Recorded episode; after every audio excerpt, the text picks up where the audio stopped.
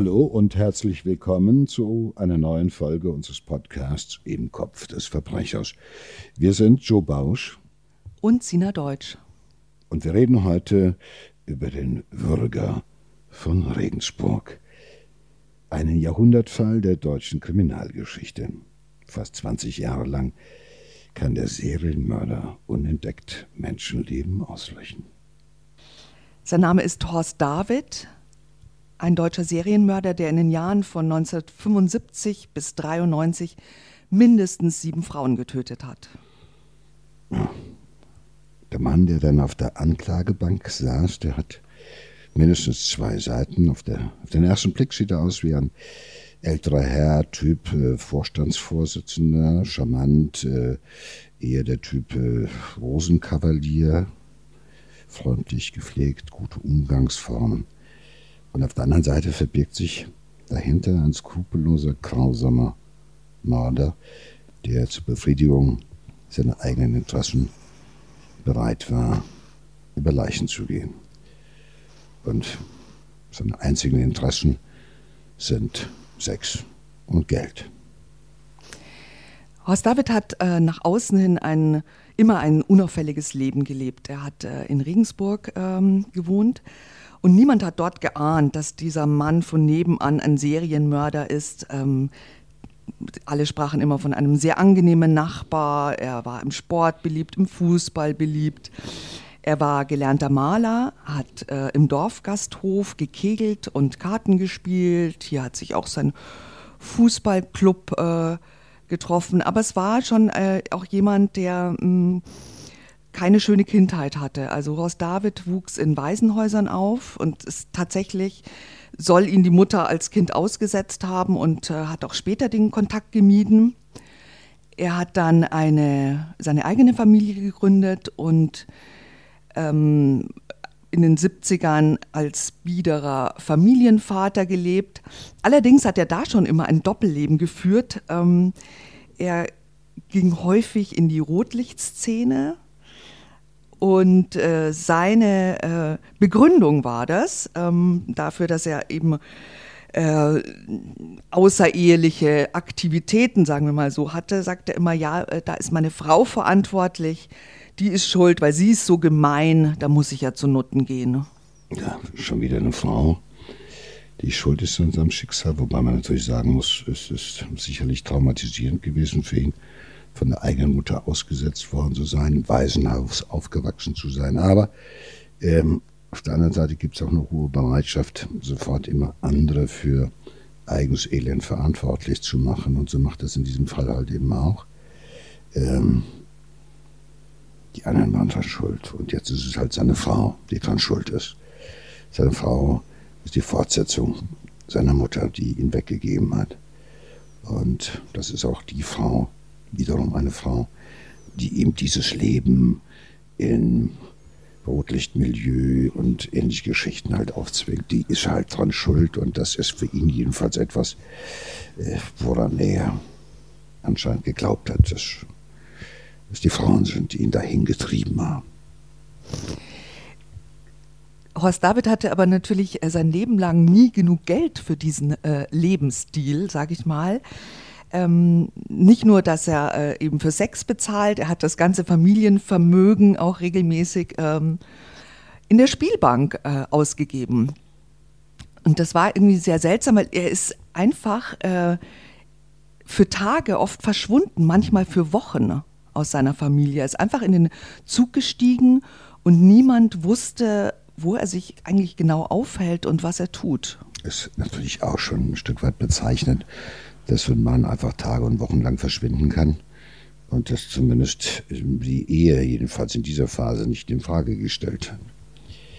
Weil keiner hat sich Gedanken gemacht, wo ist er? Hauptsache weg. Vielleicht war sie ganz froh, dass er weg war. Mhm. Ne?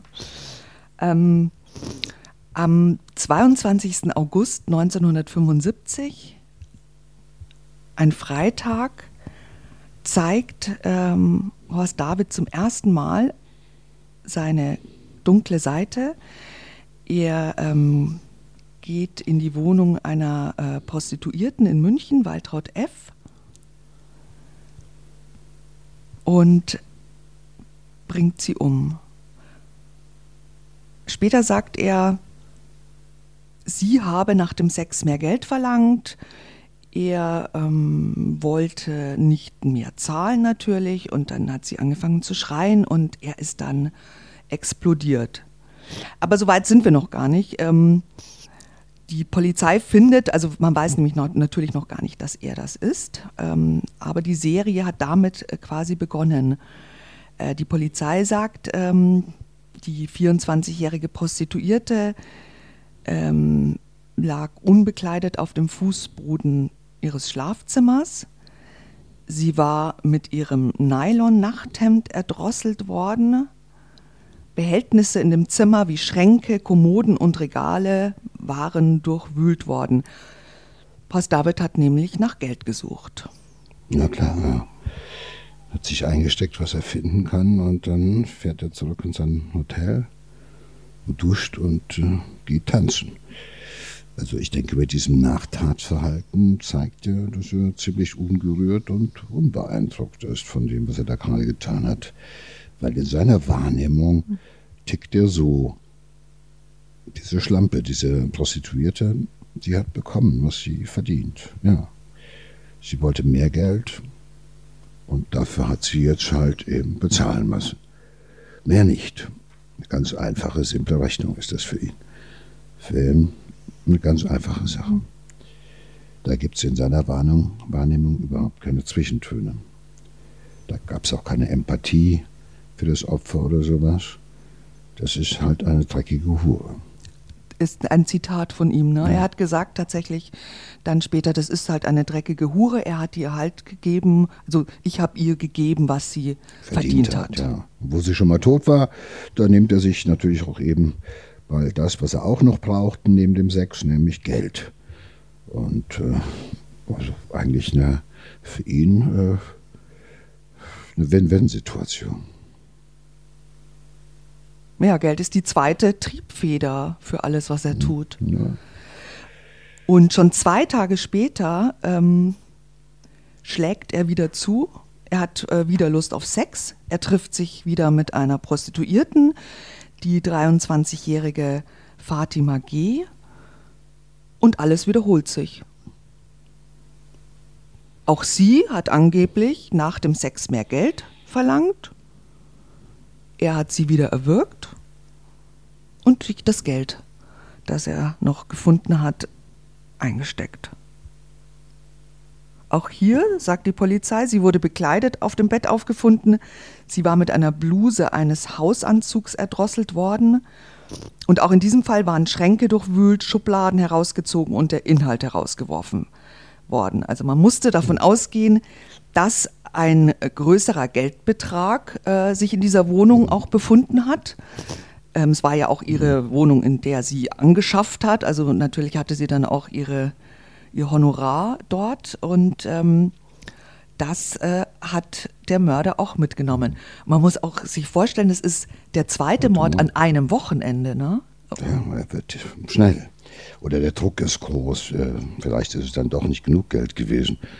Aber beide Morde verübt er ja nach dem gleichen Streckmuster. Ja? Er nimmt Bargeld mit, er lässt wertvollen Schmuck, lässt er liegen, weil es ist viel zu umständlich, den irgendwie noch zu Geld zu machen, könnte auch zu auffällig werden. Dem Geld sieht man nicht an, wo es herkommt. Und äh, er fährt nach Hause, nach, in der Nähe von Regensburg, wo er damals lebte. Und hier soll Horst David noch fast 20 Jahre unentdeckt bleiben. Was mir auch aufgefallen ist, das ist natürlich diese besondere, also, sag ich mal nicht Beziehung, sondern dass dieser Mann diesen Sex vornehmlich bei Prostituierten gesucht hat. Also das spricht schon einiges dafür, dass er von Anfang an schon wusste, hier äh, ist leichte Beute zu machen. Diese Frauen sind alleine, die lassen jeden mit in die Wohnung kommen und hier hast du leichtes Spiel. Also diese, diese Entschuldigung von ihm, die wollten dann immer mehr Geld und so weiter. Also das kann ja einmal passieren irgendwo, aber dass ihm das dauernd passiert, glaube ich eher nicht. Und wenn solche Taten kurz hintereinander passieren, die im gleichen, also vom Tathergang fast gleichzeitig sind, also jedes Mal verlangt die Prostituierte mehr Geld, das macht ihn zornig, dann wirkt er sie, dann schreit sie, dann muss er sie halt ganz zum Schweigen bringen. Also in diese Verlegenheit zu kommen, die er da gekommen sein will, das kaufe ich ihm nicht ab. Sondern ich glaube, er hat nach dem ersten Mal wahnsinnig schnell gelernt, wie es geht und dass man damit gut wegkommen kann. Er weiß, Prostituierte sind leichte Beute. Er benutzt sie für seine sexuelle Befriedigung. Und er nimmt sich dann, was sie auch noch haben, nämlich Geld. Und damit ist er dann wieder unterwegs und kann sich woanders ein Leben leisten, was er sich sonst nicht erlauben könnte, weil er lebt permanent über seine Verhältnisse. Und zu Hause diese Bestie, diese böse Frau zu Hause, ja, die hält ihm das vor, das Geld. Die gibt ihm nicht genug, ja, damit er halt eben zu Prostituieren, Prostituierten gegen, gehen kann oder in die Spielbank. Böse Frauen gibt's. Sehr böse Frauen. Ähm, wir sind ja Mitte der 70er Jahre da und äh, es ist äh, tatsächlich so, dass Horst David Spuren am Tatort hinterlassen hat, also beim, am zweiten Tatort. Ähm, in der Wohnung der Prostituierten Fatima G. Die Polizei hat äh, tatsächlich ein, an einem Glas einen Fingerabdruck äh, von ihm äh, gesichert. Ähm, allerdings ist es natürlich so, in den, in den 70er Jahren konnte man diesen Fingerabdruck noch gar nicht ähm, identifizieren. Sie waren aber so klug und haben es archiviert wenigstens, weil später werden wir sehen, äh, ist, es das, ist es eigentlich auch dieser Fingerabdruck gewesen, äh, der ihn 20 Jahre später ähm, zu Fall bringen wirkt. Ja, das Aberwitzige ist ja noch gewesen, dass halt dieser, äh, äh, dieser Mord an der zweiten Prostituierten wird dann einem Freund dieser Prostituierten vorgeworfen. Das ist ja der, also dem Ehemann der Prostituierten wird diese, dieser Mord vorgeworfen und damals hat der bekannte Münchner Anwalt Steffen Ufer halt sofort die Verteidigung übernommen, denn äh, nur aufgrund dessen, dass sein blondes Haar, äh, äh, was halt eben zu dem Ehemann der Prostituierten äh, hätte passen können, das befand sich in der Bluse oder auf der Bluse, die hier zum Strangulieren der Ehefrau benutzt worden war. Wobei an dieser Stelle schon mal für mich etwas auffällig ist, dieses Strangulieren ist natürlich auch so eine Tötungsart, ja, die, äh, sag ich mal, so eine gewisse Intimität äh, ja, braucht. Du bist dem Opfer sehr nah. Du schaust ihm in die Augen und das Strangulieren dauert. Das ist nicht eine Minutensache. Das kann bei einer jungen Frau locker schon mal auch 15 Minuten dauern, bis sie dann halt tot ist. Tatsächlich das, so lange? Ja, vor allem wenn das eine Bluse ist, also kein spezielles Strangulationswerkzeug, sondern etwas, was ja erstmal sich äh, äh, entsprechend einfügen muss. Das ist äh, im schlimmsten, also man ist immer wieder überrascht, wenn man äh, äh davon, man denkt immer, das geht relativ schnell, wenn man schnell die, äh, die Luft verliert und dann die Blutversorgung zum Gehirn unterbrochen wird. Aber das dauert so eine Zeit bei jungen Menschen, die ja doch relativ widerstandsfähig sind. Und diese Fatima ist ja eine junge Frau gewesen. Dauert das schon etwas. Und da braucht es schon also eben auch einen Täter, der mit sehr viel Gewalt und Energie vorgeht. Und es ist immer auch eine Tötungsart, die ein Stück weit von einer Art Beziehungstat sp äh, spricht. Also das ist immer so, wenn, Gut, jetzt ist das ja, wenn man zu einer Prostituierten geht, kommt man ja in gewisser Weise in eine, wenn auch distanziertere Beziehung zu ihr. Aber es sagt natürlich ein bisschen was an dieser Stelle schon zu dem sehr eigentümlichen Bild, was er von Frauen hat. Also da ist sehr viel äh, Aggression im Spiel. Bekommt das Opfer das mit oder wird man dann bewusstlos? Wenn man Glück hat, wird man relativ schnell bewusstlos. Aber das muss man ja schon auch aushalten können. Ne? Also wenn ich mir vorstelle, wie lange eine Viertelstunde ist. Selbst fünf und, Minuten und er, sind verdammt ja. lange. Also ich sag mal jetzt vom, vom bis zum völlig bis zum Ableben. Also ich sag mal, der Todeskampf dauert doch vergleichsweise viel länger. Wenn man Glück hat, ist man relativ schnell bewusstlos, aber der Kreislauf ist ja noch da und so weiter. Also ich meine jetzt die Zeit vom äh, bis zum Eintreten des Todes. Und ähm, das ist doch mehr und länger, als wir gemeinhin glauben. Wir denken immer, das geht schnell. Nein, es dauert länger. Und äh, gut, das Gute ist gewesen, dieser falsche Verdächtige ist zumindest dann halt eben nach an, eineinhalb Jahren Gefängnis, Untersuchungshaft, dann beim Prozess doch freigesprochen worden. Aber es ist natürlich so, dass als unser Täter das mitbekommt, dass da, und das ging ja durch die Presse damals, dass da ein Unschuldiger im Endeffekt der Tat beschuldigt wird, die er begangen hat, da fühlte sich natürlich bestärkt in der Vorstellung, ich bin ein perfekter Mörder. Mir gelingt der perfekte Mord. Ich weiß, wie es geht. Mir kann keiner was, an mich kommt keiner ran. Und das sind vielleicht die letzten Hemmungen oder vielleicht noch die letzten Ängste, die er hatte, erwischt zu werden. Die sind da völlig von ihm abgefallen weil er macht das ja gut, er macht das ja richtig gut. Ja, also die privaten Probleme werden äh, verständlicherweise immer äh, größer.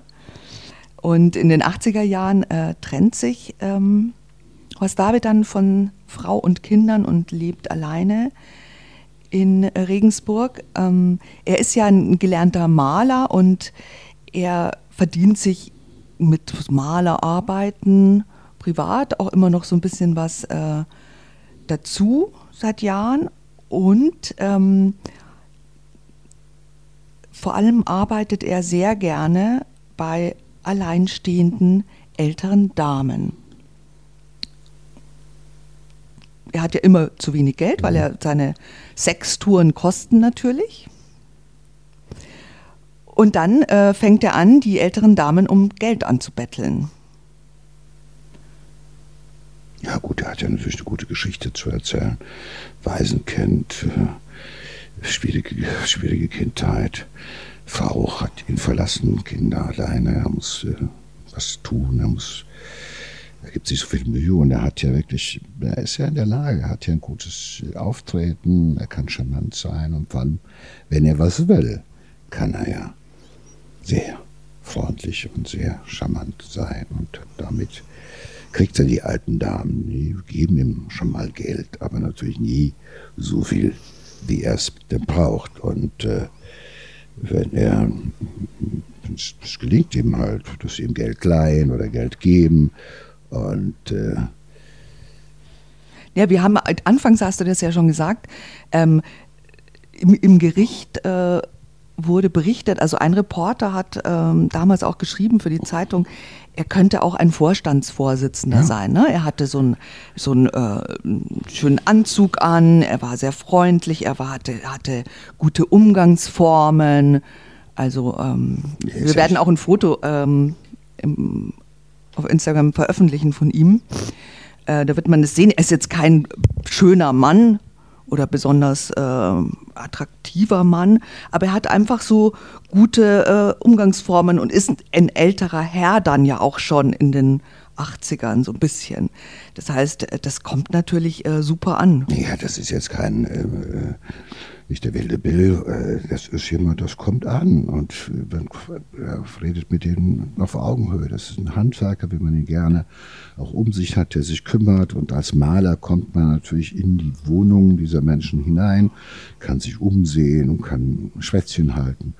Tasse Kaffee trinken. Also das ist ja jetzt nicht der Betonbauer irgendwo alleine auf, großen, auf der großen Baustelle, sondern das, dieser Job bringt ihn ja den älteren Damen näher und er wird da weiterempfohlen und die eine sagt, du, den hab ich, der macht einen tollen Job, äh, guck doch mal. Und die sind ja oftmals auch alleine und freuen sich darüber, dass jemand in ihre Wohnung kommt. Sie ahnen ja nicht, dass sie da einen Serienmörder nah an sich ranlassen. Denkt man auch eigentlich nicht, Nein. wenn man äh, einen Maler in seine Wohnung lässt. Ja. Aber in dem Moment, wo Sie sagen, hey, äh, ich habe dir Geld geliehen, äh, ich möchte es gerne wieder zurück, dann kommt der andere zum Vorschein, die dunkle Seite, nämlich der skrupellose, kalte Mann, der für Geld über Leichen geht. Und dann müssen die freundlichen älteren Damen anders bezahlen. Tatsächlich ähm, erwürgt oder erstickt er vier seiner Auftraggeberinnen. Und die Morde, auch das ist, glaube ich, früher einfach noch äh, leichter gewesen als heute. Die Morde hat er immer ganz geschickt getarnt als Herzinfarkt oder Haushaltsunfälle. Naja, man muss sagen, äh, anders als du das glaubst, äh, ist es heute wahrscheinlich auch noch äh, möglich, das so zu machen. Ich äh, befürchte, dass relativ viele Haushaltsunfälle oder gerade Unfälle äh, auch äh, Morde sein könnten. Nur wenn man nicht jede, jeden Toten äh, obduziert, dann findet man natürlich äh, das nicht heraus. Und wenn es eine ältere Dame ist, die dann plötzlich irgendwo im Haushalt liegt, dann denkt man, ja, die war schon alt und die war schon krank und jetzt ist sie halt gestorben. Da macht sich keiner die große Mühe zu sagen, jetzt lass uns doch mal eine rechtsmedizinische Untersuchung machen, äh, sonst würde es auffallen. Und insofern profitiert er davon, dass es ältere Damen sind, wo man in Anführungszeichen eh so ein bisschen davon ausgeht, dass die schon mal an einem Herzinfarkt oder Schlaganfall oder akuten Herzstillstand gestorben sein könnten. Und äh, äh, Ja, also vier ähm, Frauen ist natürlich auch äh, eine ordentliche Serie.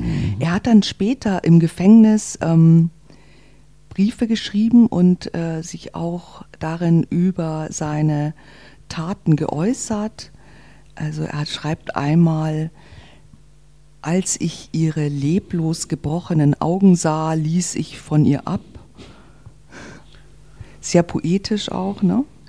Und ähm, dann schreibt er einmal, es gibt Menschen, die zum Heilen und Helfen geboren sind, andere zum Vernichten. Und da meint er wahrscheinlich sich.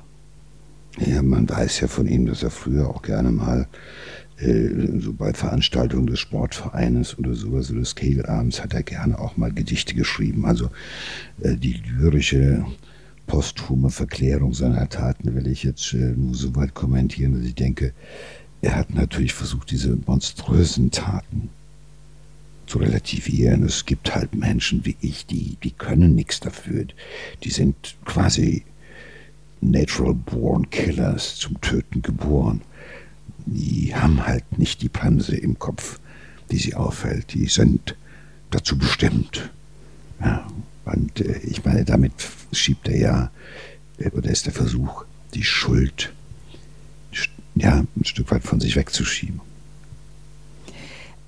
Eines äh, seiner Opfer ist äh, Kunigunda T. Sie hat ihm tatsächlich 23.000 Mark damals noch ähm, geliehen. Und als sie dieses Geld von ihm zurückfordert, ist das natürlich ihr Todesurteil. Und auch hier hinterlässt er keine Spuren, die auf einen Mord äh, hindeuten.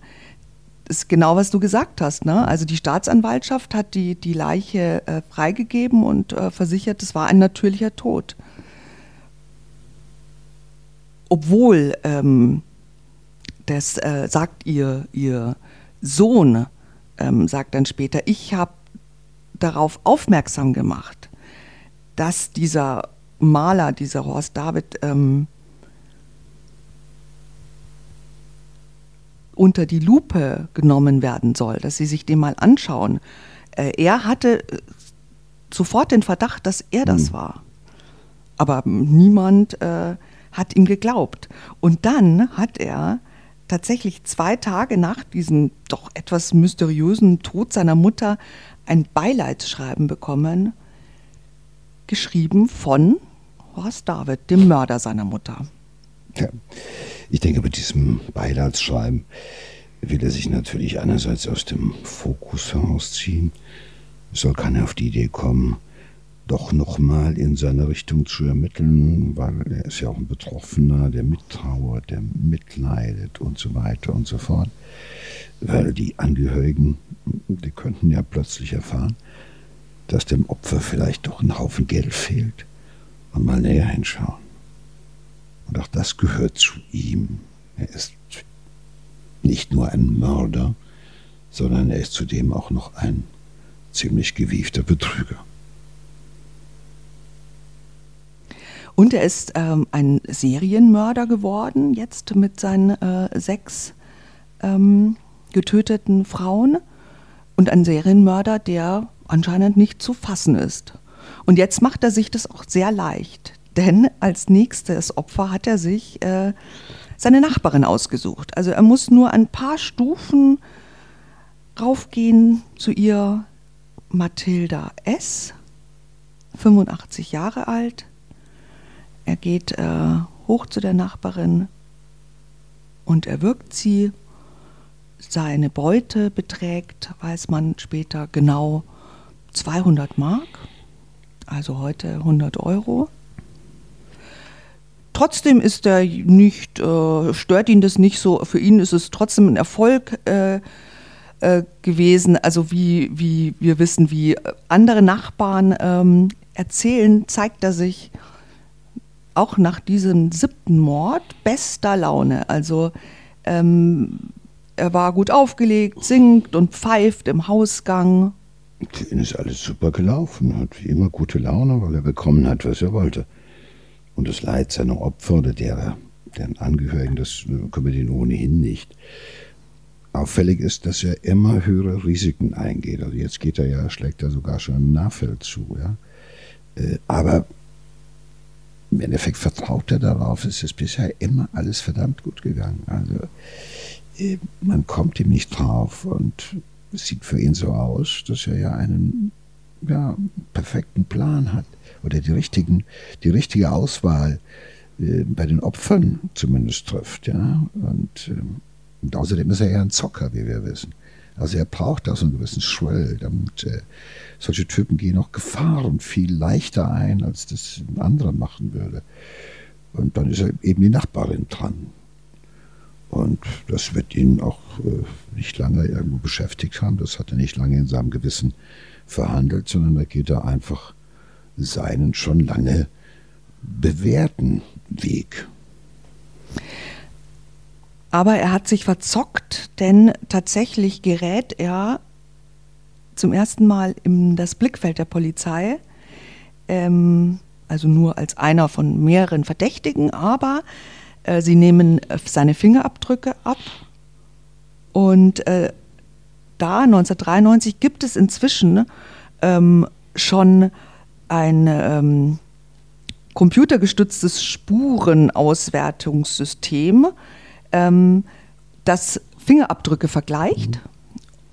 Und natürlich sind die alten Fingerabdrücke von vorherigen Taten auch schon eingespeist und äh, da kommt es zum Treffer, nämlich durch die Fingerabdrücke, die er vor 19 Jahren bei diesem einen Abdruck am Glas, den er bei der Prostituierten Fatima G. hinterlassen hat und den die Polizei archiviert hat, da gibt es den Treffer. Und es ist auch das erste Mal dann zum, seit in der, in der deutschen Kriminalgeschichte, ähm, dass man es schafft, eine fast 20 Jahre zurückliegende Tag eben mit diesem System, mit diesem neuen System aufzuklären. Also hier schon hat die Technik ähm, äh, viel Gutes getan, sich sehr entwickelt und durch diesen Treffer gesteht er dann auch. Das heißt, er wird eigentlich ähm, ja verhaftet wegen dieser einen Tat, dieser zurückliegende. Tat und er gesteht von sich aus nicht nur den Mord an Fatima G., sondern auch noch alle sechs weiteren Morde. Ja, das nennt man eine Lebensbeichte ablegen. Also so nennen wir das. Also, also wenn jemand noch mehr Taten gesteht, als jemand Taten vorgehalten oder vorgeworfen wird, äh, dann denke ich, ist das eher so die Erleichterung des Gewissens, aber bei dem glaube ich das eher nicht. Vielleicht hat er sich gedacht, es gibt jetzt gibt es eine ganze Kaskade, eine ganze Abfolge von Beweisen und dann leg schon mal vor, weil du wirst sowieso verurteilt werden für den Mord da und äh, wahrscheinlich auch für den letzten Mord an der Nachbarin, also der ist ja der, der ihn in den Fokus gebracht hat. Äh, lebenslang ist sowieso drin, also was soll's. Und jetzt noch einmal vielleicht noch die Geschichte zu erzählen von den bösen Frauen, die ihn ja immer nur äh, beschimpft, abgeschoben, äh, schlecht zu ihm waren, Geld von ihm wollten und ähnliches. Ähm, ich glaube, da hat er versucht, irgendwo so ein Bild von sich aufrechtzuerhalten und deshalb hat er es der ganzen Welt nochmal verkündet. Oder vielleicht war es auch die Idee, glaubt klar, bloß nicht, dass ich dieser kleine, unscheinbare Malermeister aus Regensburg gewesen bin. Nein, in mir steckt auch noch was ganz Großes. Ja, ich will der ganzen Welt nochmal verkünden und es hinausschreien. Ich lasse mich nicht länger von Frauen bevormunden, domestizieren und so weiter und so fort. Damit ist Schluss jetzt ein für alle Mal. Und ihr alle, die ganze Welt soll wissen, was ich getan habe. Also ich glaube, das hat auch noch ein, ist auch noch ein wichtiger Aspekt dabei, weil seine Opfer sind allesamt Frauen. Und äh, es ist vielleicht sehr vereinfachende Psychologie, wenn man sagt, ja, das sind natürlich auch die einfacheren Opfer gewesen, aber ich glaube, so diese, diese Unfähigkeit zur Empathie, die bei ihm ja schon ganz früh begonnen hat, und hier nur ganz kurz mal vielleicht so ein bisschen kaschieren konnte durch eine Ehe und Kinder. Aber da ist er auch schon früh ausgebrochen. Also auch durch den Umstand, dass er nie wieder zu einer anderen Frau irgendwelche längeren Beziehungen hatte, dass er also Sexualität und Nähe im Endeffekt nur bei Prostituierten finden konnte, also eigentlich gar keine Nähe. Das spricht natürlich schon für ihn, aber das soll die Taten natürlich nicht entschuldigen. Aber auf jeden Fall ist das schon jemand, der glaube ich, zeitlebens äh, ein vernichtendes, im wahrsten Sinne des Wortes, vernichtendes Frauenbild hat, was ihm natürlich auch seine Taten hat relativ leicht fallen lassen. Aber mit dieser Geschichte ist natürlich seine Maske gefallen und der Bürger von Regensburg stellt sich als der brave Bürger Horst David, der freundliche Nachbar von nebenan ja, die Bekannten natürlich an, äh, in Regensburg an seinem Wohnort sind natürlich äh, mehr als geschockt. Ne? Sagen, er war ja da im Kegelverein auch, er war ein sehr netter Mann. Also jetzt nicht so dieser seltsame Eigenbrötler vielleicht, wie man denken könnte, äh, sondern er war, äh, er war, war nicht nur in seinem Job als Maler äh, sehr gut, sondern ähm, er war ganz ein freundlicher, geselliger Mann. Ähm, Weihnachten hat er Gedichte gemacht, hast du ja auch schon erzählt. Er dichtet sehr gerne. Ähm, Sie beschreiben ihn, ja, er war schon mal ein bisschen jähzornig, aber ähm, keiner hätte damit gerechnet, dass sich hinter diesem Bürger von Regensburg Horst David äh, versteckt. Das äh, Schwurgericht hat ihn dann am 14. Dezember 1995 wegen siebenfachen Mordes verurteilt. Er hat dieses Urteil völlig regungslos äh, zur Kenntnis genommen. Ja, Horst David ist äh, mittlerweile 81 Jahre alt. Er sitzt äh, in seiner Zelle in der JVA äh, hier in Bayern und er wird wahrscheinlich auch in seiner Zelle sterben. Und er ist und bleibt eines der bekannteren Beispiele dafür, dass Mörder mitten unter uns unauffällig über Jahrzehnte ihr Unwesen treiben und unentdeckt morden können.